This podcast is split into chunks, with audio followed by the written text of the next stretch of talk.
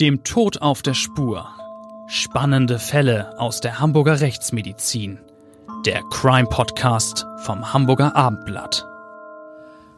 Moin und herzlich willkommen zu unserem Abendblatt Crime Podcast. Ich bin Bettina Mittelacher, Gerichtsreporterin beim Hamburger Abendblatt und wie immer ist Klaus Püschel dabei, Rechtsmediziner, Seniorprofessor und der Experte, ohne den hier bei diesem Podcast gar nichts läuft.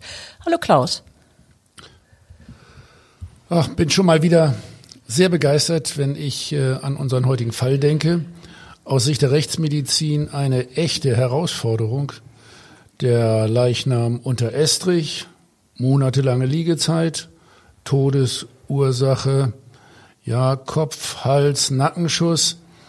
Das klingt wie organisiertes Verbrechen, aber Fehlanzeige dennoch ein echter, vor allen Dingen auch juristischer Leckerbissen. Los geht's, aber du musst noch unseren Gast begrüßen. Ja, wir freuen uns nämlich heute mal wieder einen besonderen Gast hier zu haben. Joachim Bülter war jahrzehntelang als Richter in Hamburg tätig. Die letzten 13 Jahre seiner juristischen Karriere verhandelte er als Vorsitzender Richter einer Schwurgerichtskammer über Mord und Totschlag. Und doch sagten Sie in einem Gespräch, das wir beide vor einiger Zeit miteinander führten, Herr Bülter, in den meisten Fällen sitzt auf der Anklagebank nicht der Killertyp. Ja, äh, zunächst ein herzliches Hallo auch von mir in die Runde und an unsere Zuhörer. Ja, äh, tatsächlich sitzt in vielen Spurgerichtsfällen nicht der eiskalte und rücksichtslose Killertyp auf der Anklagebank. Äh, das ist eine Erkenntnis, die ich aus vielen Verhandlungen gewonnen habe. Äh, natürlich gibt es auch die brutalen, kaltherzigen und berechnenden Mörder. Aber oft haben wir es auch mit Menschen zu tun, die nicht in dieses Klischee passen. Ich will jetzt nicht so weit gehen zu sagen, dass jeder zum Mörder werden kann. Das ist natürlich nicht so. Äh, doch fast jeder kann einmal in Grenzsituationen geraten, in denen er sich so verhält, wie er es selber kaum für möglich gehalten hätte. Also würde er in einer Extremsituation wohl auch jemanden umbringen? Äh, damit sind wir dann ja schon mitten in dem Fall, über den wir heute mit Ihnen sprechen wollen. Es war ein Tötungsdelikt, das bundesweit für Schlagzeilen gesorgt hat, erst wegen der eigentlichen Tat, später wegen des für viele überraschenden Urteils.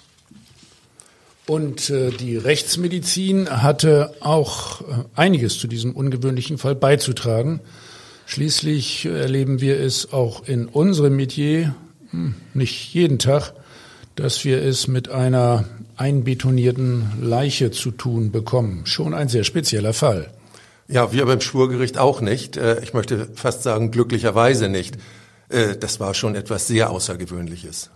Wir reden heute über ein Tötungsdelikt in einem Restaurant in Hamburg St. Georg. Das Casa Alfredo, so der Name des Lokals, erlangte durch den tödlichen Schuss auf einen Mann zweifelhafte Berühmtheit.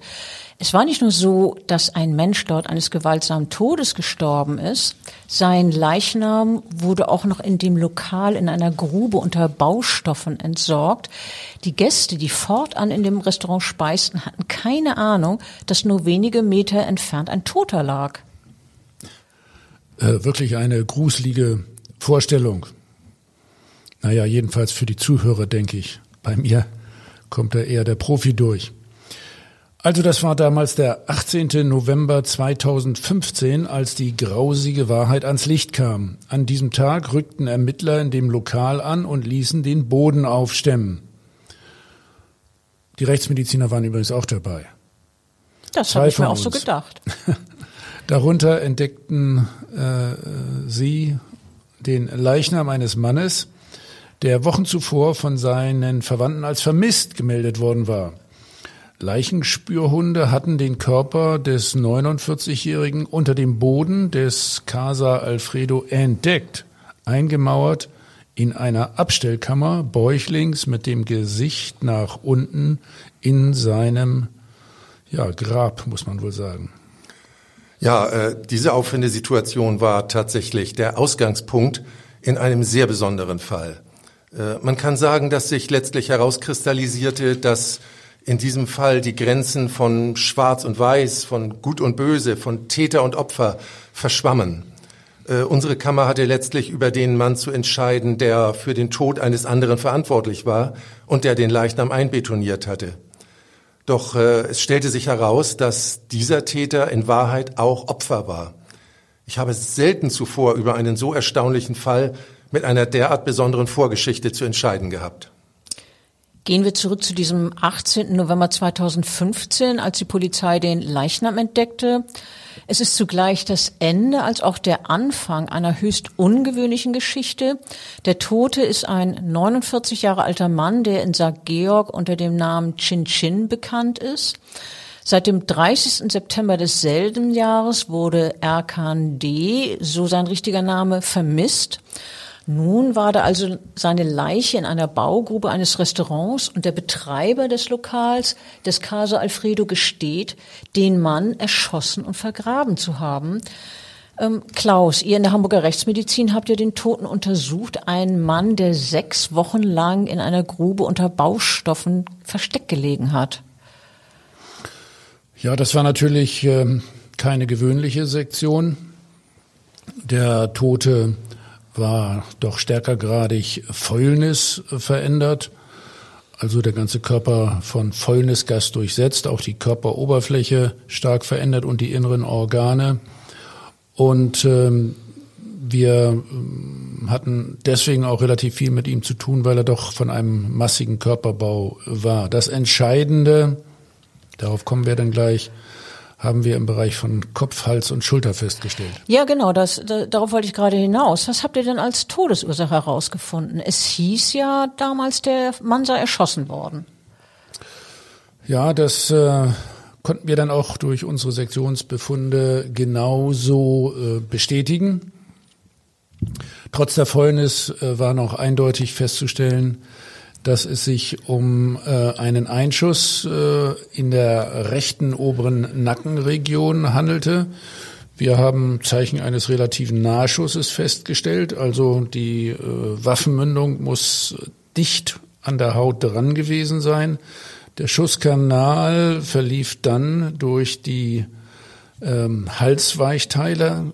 Äh, das Projektil hat den ersten Hals Wirbel durchschlagen und hat sich hierbei auch zerlegt.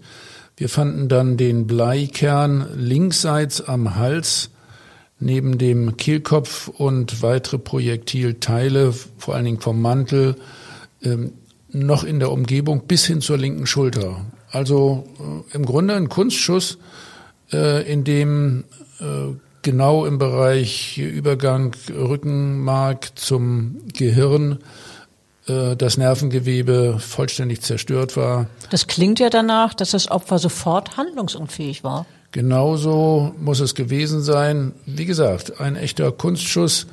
Äh, momentan ist Handlungsunfähigkeit eingetreten und äh, der Mann war dann auch ganz schnell tot. Ja, das ähm, ist äh, tatsächlich ein relativer Nahschuss gewesen, also kein aufgesetzter Schuss. Ein Schuss aus sehr kurzer Entfernung. Das haben übrigens auch die kriminaltechnischen Gutachten bestätigt. Ähm, Herr Bülter, Sie haben ja eingangs gesagt, dass es in vielen Fällen, in denen ein Mensch gewaltsam zu Tode kommt, sich nicht um einen kaltblütigen Mord handelt. Wenn man aber dieses hier hört, ein Schuss aus allernächster Distanz, könnte man schon schon an einen eiskalten Killer denken. Aber hier entwickelte sich der Fall ja ganz anders. Ja, genau. Äh, das äh, deutete sich schon bei der allerersten Aussage des Mannes an, der ja gestanden hat, für den Tod des 49-Jährigen äh, verantwortlich zu sein. Der Todesschütze behauptete nämlich, dass er zuvor von dem späteren Opfer massiv bedroht worden sei, unter anderem mit einer Schusswaffe.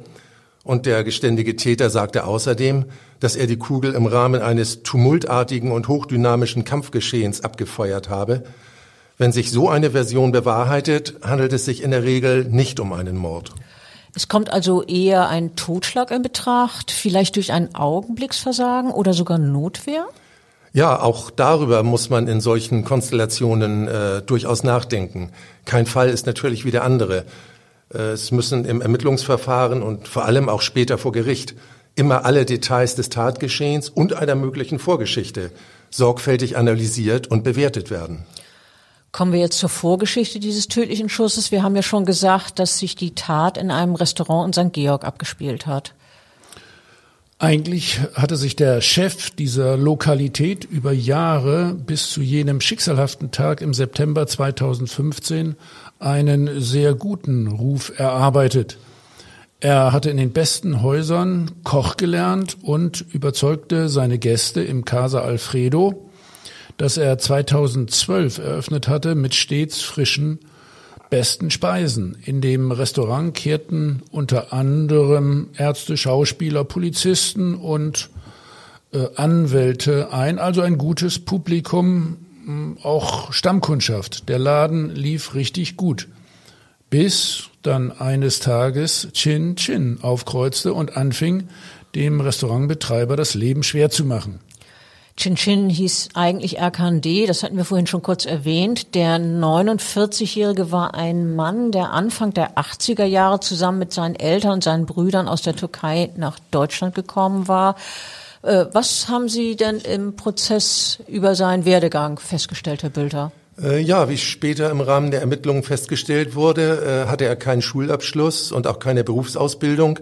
Er lebte offiziell von Sozialleistungen Allerdings erzielte er offensichtlich weitere Einkünfte aus äh, mutmaßlich illegalen Geschäften, möglicherweise im Bereich der Prostitution, des Drogenhandels und der Schutzgelderpressung.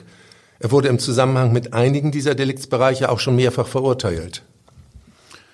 Erkan D. war ein eher klein gewachsener, allerdings äh, sehr übergewichtiger Mann. Kann ich noch mal sagen, dass, äh, damit hatten wir bei der Sektion viel zu tun. Der lief äh, gerne in kurzer Hose und Badelatschen durch St. Georg, sogar im Winter. Er behauptete, er kenne jeden in St. Georg, machte sich ungeheuer wichtig. Eine Witzfigur hat ihn ein anderer Gastronom aus dem Viertel einmal genannt, aber so witzig war das dann gar nicht mit ihm. Ich wollte gerade sagen, mag sein, dass manche ihn als Witzfigur empfunden haben, doch für Alfredo M., den Gastwirt und Koch im Casa Alfredo, war Chin Chin eine ernsthafte Gefahr. Er war ein Mann, der ihm Angst einjagte und der es schaffte, sein Leben über Monate hinweg zur Qual zu machen. Was sich seit dem Sommer 2013 abgespielt hat, wissen wir durch die Erzählungen des Gastwirts Alfredo M., aber auch durch Schilderungen aus dem Umfeld des Mannes, durch intensive Ermittlungen der Polizei und nicht zuletzt aus der Beweisaufnahme in dem Strafprozess, der ja vor ihrer Kammer stattgefunden hat, Herr Bülter. Da musste sich ja Alfredo M. wegen Totschlags verantworten. Ja, in der Tat, so lautete der Anklagevorwurf. Äh, natürlich werden im Hinblick auf den Tatvorwurf vor Gericht die Darstellung eines Angeklagten immer sorgfältig geprüft. Also äh, aus meiner Arbeit als Gutachter weiß ich, ein Angeklagter kann ja äh, viel behaupten. Er darf, wenn er will, sogar lügen, dass sich die Balken biegen. Echt komisch. Also lügen, ohne dass er dafür irgendwie weitergehend bestraft wird. Das ist ein gutes Recht. Aber Zeugen dürfen nun überhaupt nicht lügen. Sie müssen strikt bei der Wahrheit bleiben. So habe ich das gelernt, oder? Genau so ist es. Äh, deshalb äh, wurden in dem Prozess gegen Alfredo M. auch etliche Zeugen gehört, um den Wahrheitsgehalt der Aussage des Angeklagten zu prüfen. Äh, das meiste von dem, was der 52-jährige Angeklagte zur Vorgeschichte und zum Hintergrund des Tatgeschehens berichtet hat, wurde letztlich im Rahmen der Beweisaufnahme durch etliche Zeugenaussagen oder andere Beweismittel bestätigt, wie zum Beispiel Handyauswertung, die Auswertung von Fotos und Kontoauszügen. Der Druck, den äh, Chin Chin über Monate auf Alfredo M. ausgeübt hat, hat sich beständig weiter gesteigert. Zuletzt auf ein Level, das für den Gastwirt regelrecht unerträglich wurde. Der Ganze schied, also all das sei im Sommer 2013 losgegangen, sagte Alfredo M. Chin Chin, kam immer häufiger in das kleine Lokal nahe dem Hauptbahnhof und äh, habe sich dort dann letztlich fast wie ein Stammgast aufgeführt. Der Angeklagte bezeichnet den 49-Jährigen in dieser Anfangszeit ihrer Bekanntschaft als Schwätzer, der sich nicht abwimmeln ließ, ja, aber dabei blieb's nicht. Ja, das äh, war noch zunächst ein halbwegs freundliches Gerede von Shin Shin, aber äh, darein schleicht sich bald ein neuer Unterton. Dieser Mann äh, beteuert zwar weiterhin ständig, dass er es gut mit Alfredo meine, er deutet aber auch an, dass der Wirt einen Freund wie ihn dringend benötigen würde, und zwar als Beschützer. Vorangegangen ist, dass Alfredo M. einem anderen Gastwirt insgesamt 1500 Euro geliehen hatte und dieser andere Gastwirt zahlte das Geld nicht zurück.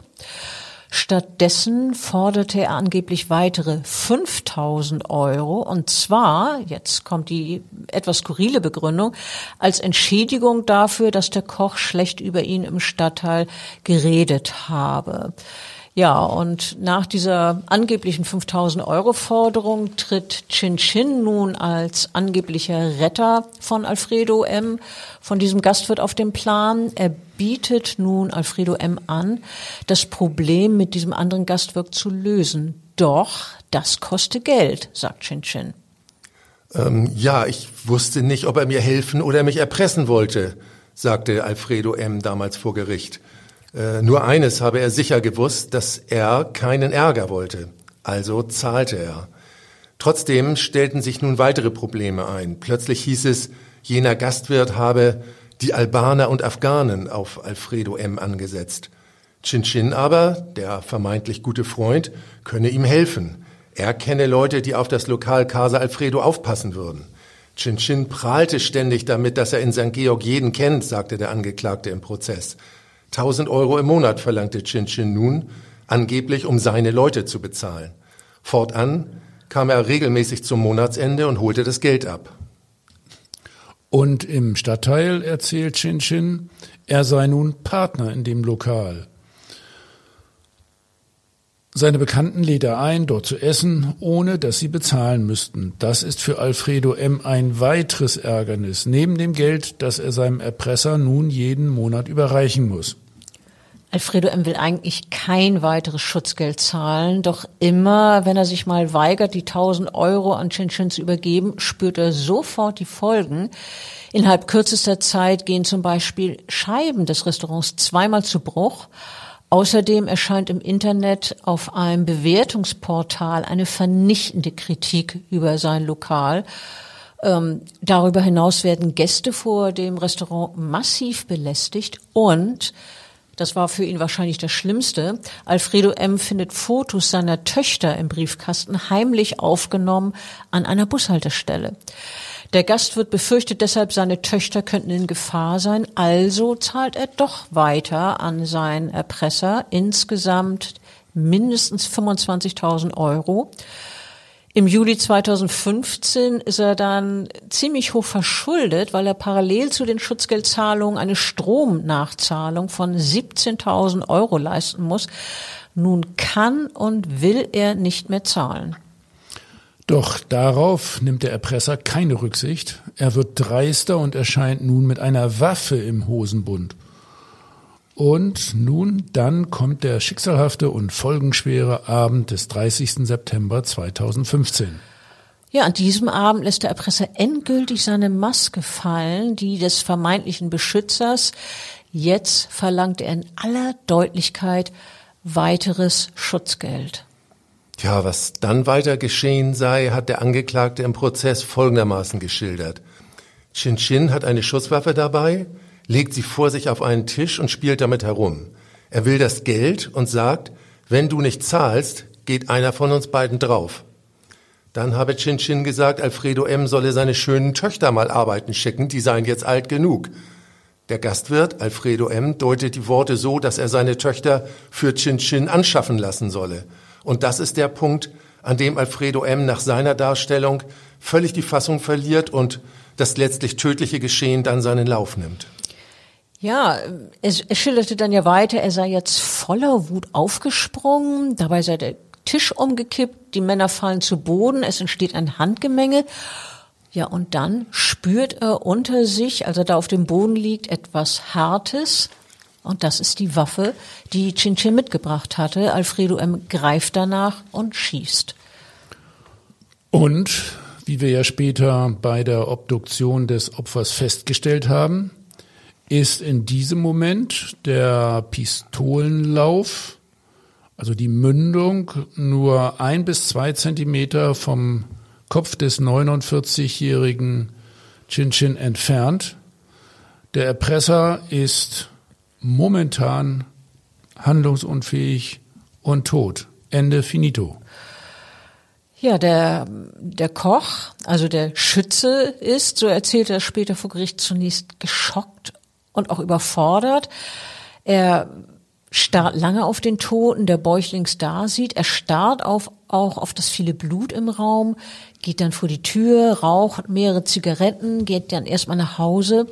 Auf dem Weg dorthin denkt er darüber nach, sich der Polizei zu stellen, überlegt es sich dann aber anders. Ja, nun überlegt er, dass er doch lieber die Leiche und damit auch die Spuren des Geschehens beseitigen will.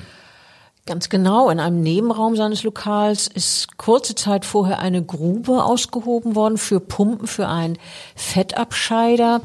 Dieses sehr günstige Gelegenheit, ja. Ja, total. Das, das passte, als hätte man es geplant. Reiner Zufall? Es, als hätte man es geplant, aber es war ja nicht geplant. Ähm, dieses Loch, was da im Fußboden ist, diese Grube ist ein Meter breit, ein Meter tief. Also hat schon ein bisschen die Ähnlichkeit eines Grabes. Am Morgen nach dem tödlichen Schuss nimmt Alfredo M. dem toten Chinchen das Handy ab, zieht SIM-Karte und Akku raus, zerrt den Leichnam dann an den Knöcheln in die Grube und dann schüttet er sechs bis sieben Säcke Kalk und, Kalk und Zement auf den Toten, der dort mit dem Gesicht nach unten liegt. Dann schrubbt der Gastwirt, so gut es geht, im Restaurant das Blut von Möbeln und Fußboden. Ja, und äh, dann, ich find's gruselig, äh, serviert er seinen Gästen wie gewohnt seine Spezialitäten. Das war der Leichenschmaus sozusagen. Gut. Also das klingt äh, doch ziemlich gruselig und äh, irgendwie scheinbar auch abgebrüht, was der Schütze da gemacht hat. Der Leichnam wird sorgfältig beseitigt, die Arbeit geht weiter. Herr Bülter, wie hat der Angeklagte denn äh, später bei Ihnen im Prozess erklärt, warum er nicht zur Polizei gegangen ist, wenn es doch Notwehr war, oder? Ja, tatsächlich hat der Angeklagte angegeben, dass er mindestens zweimal überlegt habe, sich der Polizei zu stellen. Äh, er sei jedoch nach dem tödlich verlaufenden Tatgeschehen völlig durcheinander gewesen und habe daran gedacht, sich zunächst seinen Töchtern zu offenbaren. Außerdem habe er sich letztlich nicht getraut, selbst zur Polizei zu gehen, weil er insbesondere nach dem Verbergen des Leichnams angenommen habe, dass man ihm seine Version des Tatgeschehens möglicherweise nicht glauben würde. Und schließlich äh, habe er auch Angst davor gehabt, dass Personen aus dem Umfeld des Geschädigten äh, ihn für die Tötung, ohne Rücksicht auf deren juristische Bewertung, durch schwere Repressalien zur Rechenschaft ziehen könnten.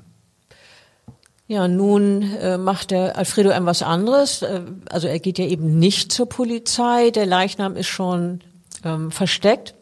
Das Handy des Toten und die Waffe entsorgt Alfredo M. in der Elbe. Einige Tage nachdem der Gastwirt den Leichnam einbotiniert hat, verlegt er zur Tarnung in seinem Lokal einen neuen Fußboden. Dieser neue Fußboden soll die restlichen Blutspuren restlos überdecken, aber genau das macht andere misstrauisch. Als nämlich auf der Facebook-Seite des Lokals am 7. Oktober 2015 steht, neuer Boden im Casa, kommt alle und überzeugt euch selbst, taucht unter anderem ein Cousin des Opfers auf und fragt nach Chin Chin, der ja nun seit Tagen im Stadtteil nicht mehr gesehen wurde. Und Alfredo M. sagt aber nur zu diesem Cousin, Chin Chin war oft hier. Er behauptet nun, zuletzt seien Albaner im Casa Alfredo aufgetaucht und hätten sich nach Chin Chin erkundigt. Aber das stimmte ja überhaupt nicht. Überhaupt mehren sich ja nun die Hinweise, dass der Vermisste zuletzt in dem Restaurant war.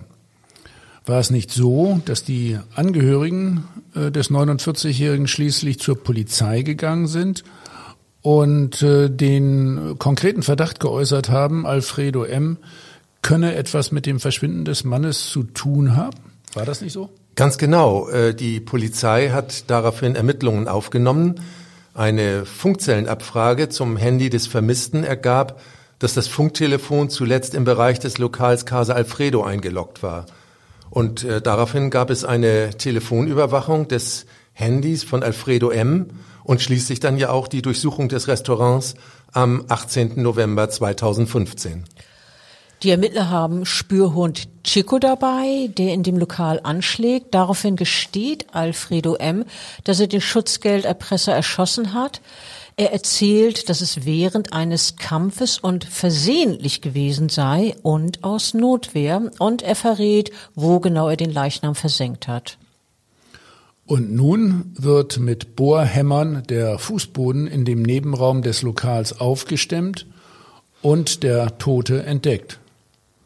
In äh, seiner Kleidung äh, haben wir dann übrigens noch äh, über 500 Euro Bargeld gefunden. Ich denke, das war ein wichtiges Detail. Bestimmt, weil sonst könnte man ja auf die Idee kommen, dass es ein Raubmord gewesen sein könnte. Jedenfalls kommt äh, nach dieser Durchsuchung Alfredo M. in Untersuchungshaft, wird aber dann am 7. April von der U-Haft verschont, Herr Bülter. Wie kam es dazu? Immerhin lautete die Anklage auf Totschlag. Das heißt, der äh, Angeklagte hätte schon einige Jahre im Gefängnis erwarten können. Ja, das stimmt. Tatsächlich lautete die Anklage auf Totschlag. Das stimmt. Ähm, äh, tatsächlich ist eine Haftverschonung unter Erfüllung bestimmter Auflagen bei derartig schwerwiegenden Anklagevorwürfen sehr selten. Äh, hier zeichnete sich aber bereits ab, dass zumindest ein minderschwerer Fall des Totschlags in Betracht kam, der einen deutlich geringeren Strafrahmen vorsieht, oder dass der Angeklagte möglicherweise sogar in Notwehr gehandelt haben könnte. Bei dieser Sachlage schien der Kammer eine weitere Fortdauer der Untersuchungshaft nicht mehr verhältnismäßig, äh, was übrigens auch von der Staatsanwaltschaft ähnlich beurteilt wurde. Dann ist das ja insgesamt schon eine Art Signal, dass jedenfalls mit einer sehr hohen Strafe nicht zu rechnen ist. Ähm, etwa fünf Wochen nachdem der Angeklagte auf freien Fuß gekommen ist, beginnt nun der Prozess gegen Alfredo M. Das ist jetzt der 11. Mai 2016. Ähm, der Angeklagte, so hieß es einhellig in den Medien, die in denen über den Prozess berichtet wurde, habe unaufgeregt und ruhig gewirkt an diesem ersten Verhandlungstag. Herr Bülter, war das auch Ihr Eindruck als Vorsitzender Richter? Ja, der Angeklagte wirkte äußerlich weitgehend ruhig und gefasst. Ähm, allerdings merkte man ihm in seiner Aussage an, wie sehr ihn das Tatgeschehen, die Vorgeschichte und auch die Angst vor Konsequenzen aus dem Umfeld des Getöteten noch beschäftigte. Zum Teil bereitet es ihm auch Schwierigkeiten, einzelne Geschehnisse der Vorgeschichte und des unmittelbaren Tatgeschehens zeitlich richtig einzuordnen.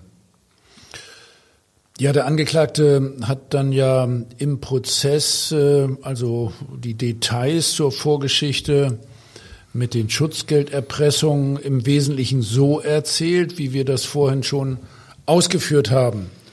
Und den eigentlichen Schuss äh, schildert er als eine Notwehrhandlung im, im Rahmen dieses Kampfes, der da stattgefunden hat. Außerdem zeigt er auch noch Reue. Er hat gesagt, er fühle sich schlecht und schuldig, sagt er.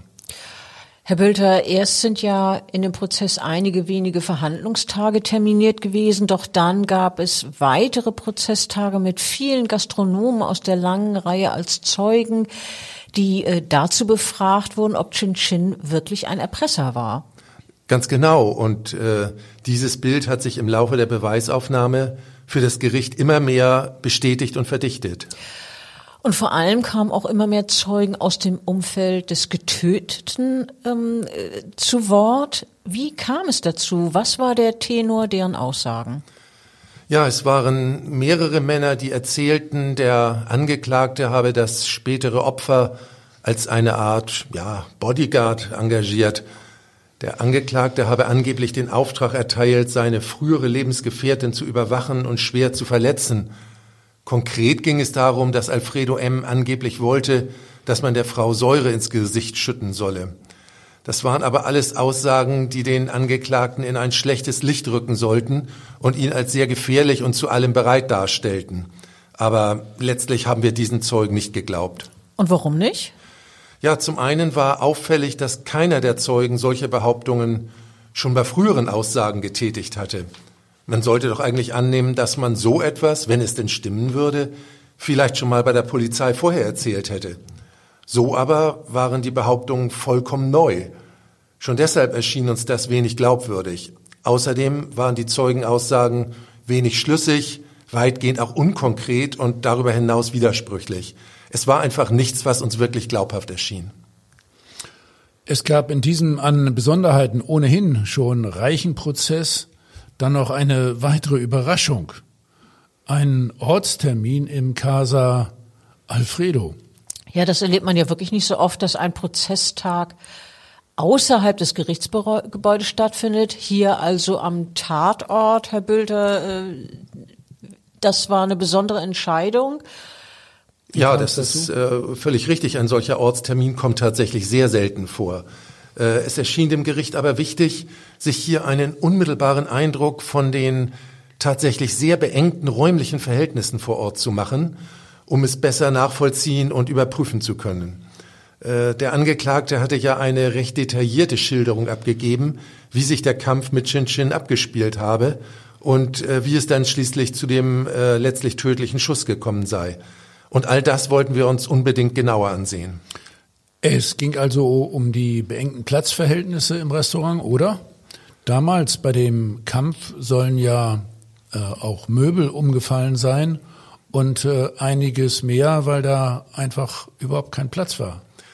Genau, nach der Schilderung des Angeklagten sollen ja im Verlauf der zunächst verbalen, aber durchaus schon bedrohlichen Auseinandersetzung ein Tisch und mindestens zwei Stühle umgefallen und dabei auch der Angeklagte und sein Kontrahent Chin Chin zu Boden gestürzt sein. Dabei ist dann auch die ursprünglich auf dem Tisch liegende Schusswaffe zu Boden gefallen. Und äh, hat äh, jemand bei dem Ortstermin die Rolle von Chin Chin übernommen? Tja, soweit ich mich erinnere, hat der Verteidiger des Angeklagten dies übernommen. Und äh, nach diesem Ortstermin sind Sie und Ihre Kammer zu dem Schluss gekommen, dass sich der Kampf und das Geschehen mit dem Schuss so abgespielt haben kann, wie Alfredo ähm, es geschildert hatte, oder? Ja, die Schilderung des Angeklagten war nach diesem Ortstermin jedenfalls durchaus plausibel und nachvollziehbar. Die Staatsanwaltschaft hat ja schließlich für Alfredo M. drei Jahre und drei Monate Haft verlangt. Er sei schuldig des Totschlags in einem minderschweren Fall. Die Tat sei eine Kurzschlussreaktion gewesen, meinte die Staatsanwaltschaft. Es war also schon damit zu rechnen, dass jedenfalls keine sehr hohe Strafe herauskommen würde. Äh, aber, also ehrlich gesagt, das Urteil, äh, Herr Bülter, dass Ihre Kammer dann am 31. August 2016 verhängt hat, hat äh, doch äh, viele überrascht, mich eingeschlossen. Da gab es einen Freispruch. Mit der Begründung, dass der Angeklagte in Notwehr gehandelt habe, also was zunächst nach einem Verbrechen geklungen hatte, dieser Schuss aus nächster Nähe, ähm, war eher eine Verzweiflungstat. So hat Ihre Kammer das Geschehen ja in etwa bewertet, oder? Ja, also entscheidend war, dass wir zu dem Ergebnis gekommen sind, dass es sich um Notwehr handelte. Der Schuss des Angeklagten ist nach unserer Überzeugung das äh, letzte ähm, und äh, dann auch einzig verbliebene wirksame Mittel gewesen äh, für Alfredo M., um den Angriff auf sein Eigentum, die Unversehrtheit seiner Töchter und insbesondere natürlich auf sein eigenes Leben durch die vorangegangene Bedrohung mit einer scharfen Schusswaffe abzuwehren. Er war ja selber von Chin Chin mit dessen Pistole bedroht worden. War diese Tat, was die Notwehr betrifft, ein Grenzfall? Absolut. Äh, die Tat war an der äußersten Grenze dessen, was Notwehr noch abdeckt. Man darf ja nach der höchstrichterlichen Rechtsprechung einen gegenwärtigen rechtswidrigen Angriff nicht nur mit einem gleich intensiven Mittel abwehren, sondern man darf alles tun, um den Angriff endgültig und dauerhaft zu beenden. Man muss sich also nicht auf eine unklare Kampflage einlassen. Und das kann im äußersten Fall dazu führen, dass man den Angriff unter Berücksichtigung von Erforderlichkeit und Verhältnismäßigkeit, das ist immer zu prüfen und ist auch sehr wichtig, auch durch Tötung des Angreifers abwehren und dauerhaft beenden darf, wenn keine andere erfolgversprechende und mildere Möglichkeit mehr verbleibt. Äh, so lag es nach Überzeugung unserer Kammer in diesem Fall. Die Alternative war also gewissermaßen er oder ich? Ja, das hatte Chin Chin ja auch mit seiner Äußerung zu Beginn der Auseinandersetzung schon quasi vorgegeben. Wenn du nicht zahlst, geht einer von uns beiden drauf. Und äh, der auf Notwehr gestützte Freispruch des Angeklagten ist dann ja später auch vom Bundesgerichtshof bestätigt worden. Unmittelbar nach der Urteilsverkündung gab es dann aber erstmal ordentlich Tumult im Gerichtssaal, wie damals zu lesen war. Die Angehörigen des Toten waren sehr unzufrieden damit, dass der Angeklagte freigesprochen wurde. Irgendwo vielleicht verständlich, aber wir hatten in dieser Hinsicht schon gewisse Vorkehrungen getroffen und dafür gesorgt, dass äh, ausreichend Sicherheitspersonal vor und im Verhandlungssaal bereitstand. Und das war auch gut so.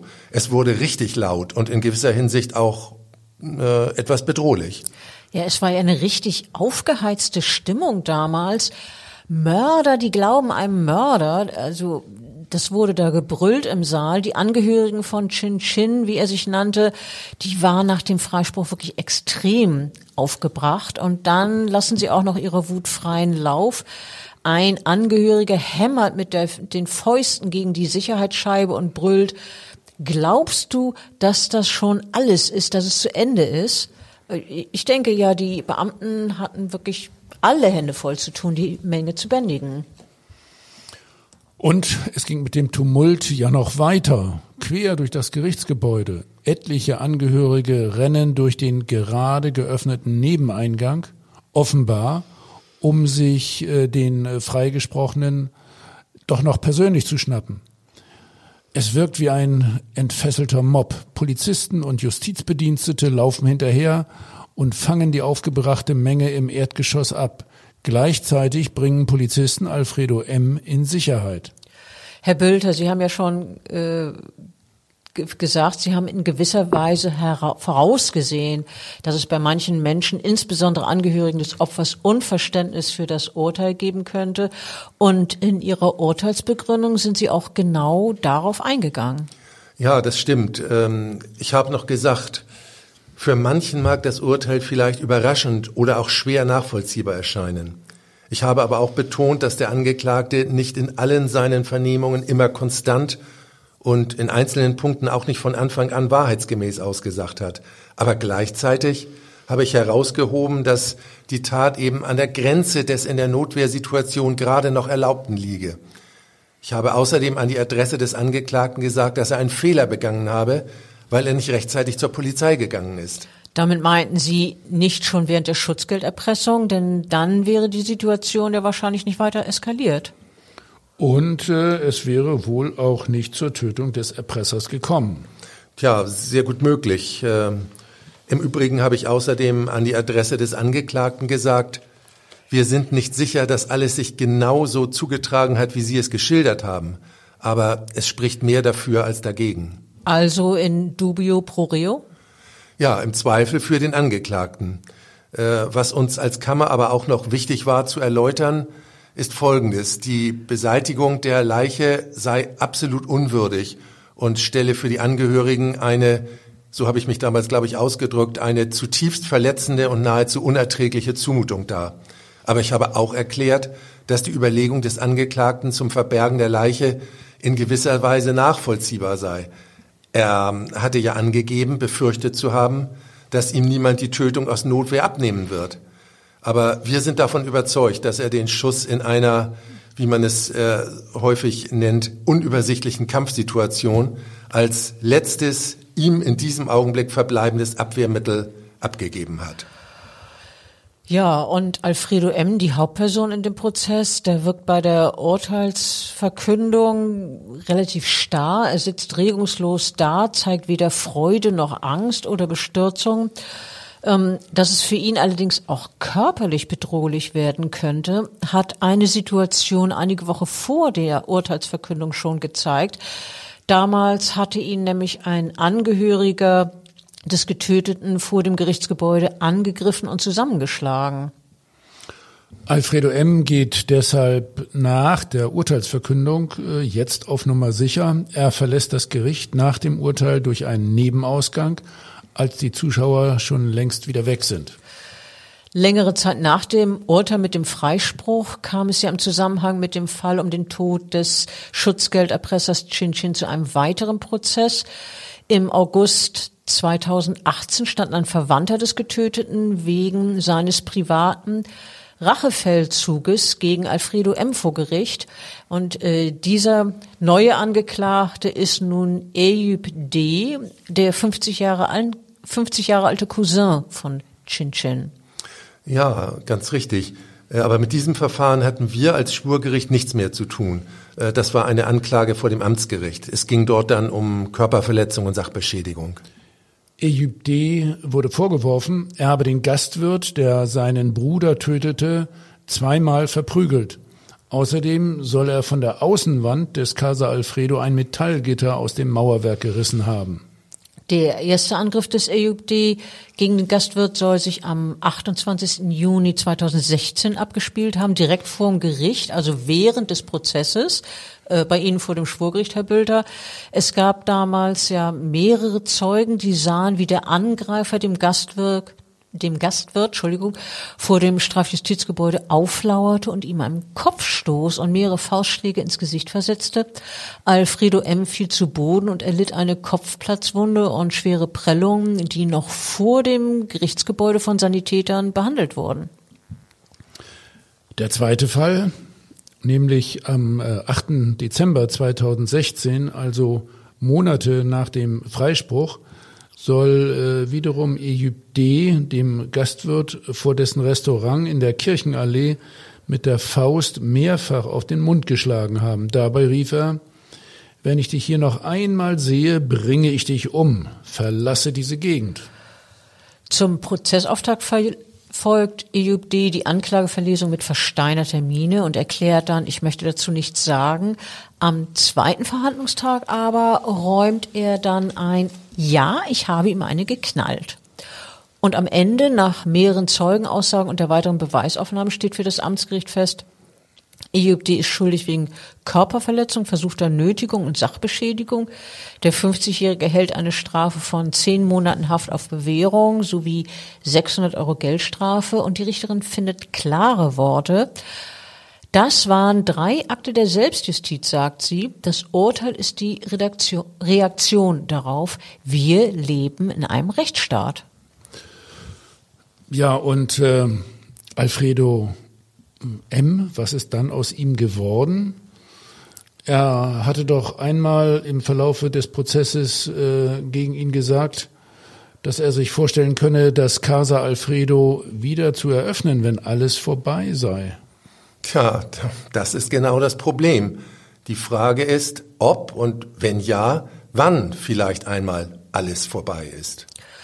Alfredo M. hat damals nach seinem Freispruch erstmal ein Restaurant der Lüneburger Heide aufgemacht. Doch auch da fühlte er sich nicht sicher, wie er in einem Gespräch mit dem Nachrichtenmagazin Der Spiegel betonte. Er sagte, irgendwann kriegen Sie mich, Sie werden mich holen, ich weiß es. Er hat dieses neue Lokal in der Lüneburger Heide später dann auch wieder dicht gemacht und er wollte ein weiteres neues Lokal aufmachen. Man kann ihm nur wünschen, dass er eines Tages wirklich zur Ruhe kommt. Also jetzt nicht zur letzten Ruhe. Und äh, dann hoffentlich dauerhaft in Sicherheit ist. Und ich hoffe, ich habe mit ihm nie wieder zu tun. Ja, dem kann ich mich äh, nur ähm, vollständig anschließen. Das ist äh, etwas, was wir, glaube ich, alle für Alfredo M. Äh, hoffen wollen. Auf jeden Fall, geht mir genauso. Ähm, ja, ich danke Ihnen beiden, Ihnen, Herr Bülter, dir, Klaus, ähm, für diese Folge über diesen wirklich sehr spannenden, sehr außergewöhnlichen Fall und ähm, freue mich, dass wir das so schön aufschlüsseln konnten. Ähm, also wirklich eine klasse Geschichte und ich freue mich schon aufs nächste Mal. Ja, tschüss.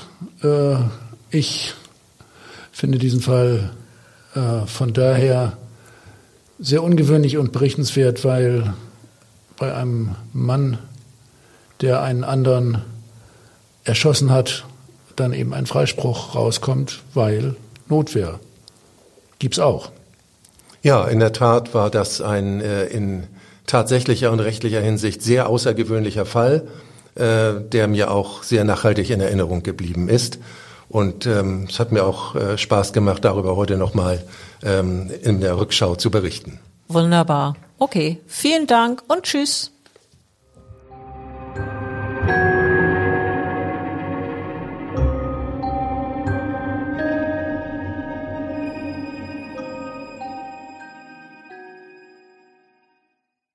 Weitere Podcasts vom Hamburger Abendblatt finden Sie auf abendblatt.de slash podcast.